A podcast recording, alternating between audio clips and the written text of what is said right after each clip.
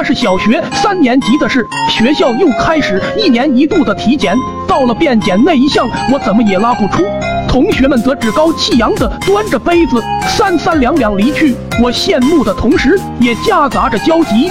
这时，外面传来班主任的催促声：“冠军掉你掉坑里了吗？”还未等我应答，又传来二瓜的嘲笑声：“老师，他没开赛路，拉不出来。”一大片哄笑声传来，听得我又羞又怒。我一看四下无人，一发狠，直接在旁边坑位里掏了一坨无主之祥。此时此刻，这杯便便。在我心中价值千金，我端着它，扬起自信的笑容走出厕所。没想到的是，这半杯便便差点惹出大祸。两天后，班主任把我叫到走廊，脸色凝重的和我说：“让你家长放学后来一趟。”我感到很奇怪，这些天也没干啥坏事啊。此时二瓜路过，掏了我一下，和我疯呢。我反手也给他来了一下，但没想到的是，班主任居然不批评我。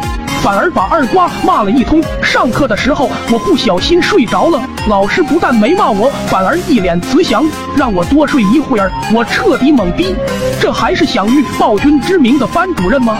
放学之后，我爹妈跟班主任在办公室里聊了很久，我在外面偷听，别的我也没心思在意，就听到一句重点儿。孩子想吃什么就给他买吧。我听了这话可开心坏了。回家路上，我试探性的说想吃冰淇淋，我爹二话不说，直接去给我买了一盒，还是我过年都吃不上的哈根达斯。我又说我还想吃汉堡鸡翅，老妈直接买来全家桶。我又小心翼翼的提出想要买个玩具赛车，老爹一一满足了我。我当时心里乐开了花，班主任的话真好使。第二天放学回家，院子里来了好多亲戚，还有不少乡邻乡亲。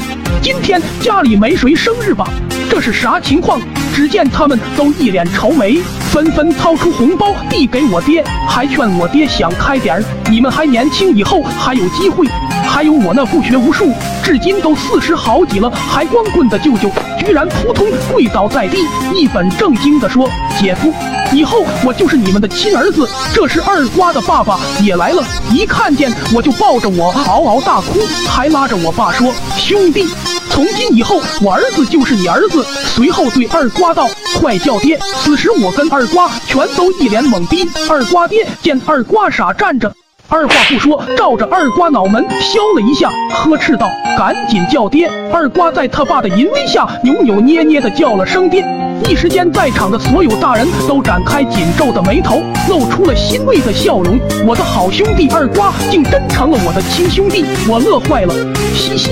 于是我对二瓜说：“咱还是走走一试。”随后找来香烛，插在村口那棵大树下，学着电视里兄弟结义时的场景，和二瓜双双跪倒在地，异口同声的说道：“不求同年同月生，但求同年同月死。”话音刚落，二瓜他爹。赶来正好听到，吓得当场晕倒。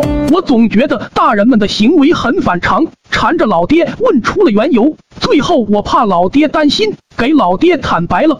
知道真相后，老爹又喜又怒，最后还是没有揍我，只是把我紧紧抱在了怀里，久久不语。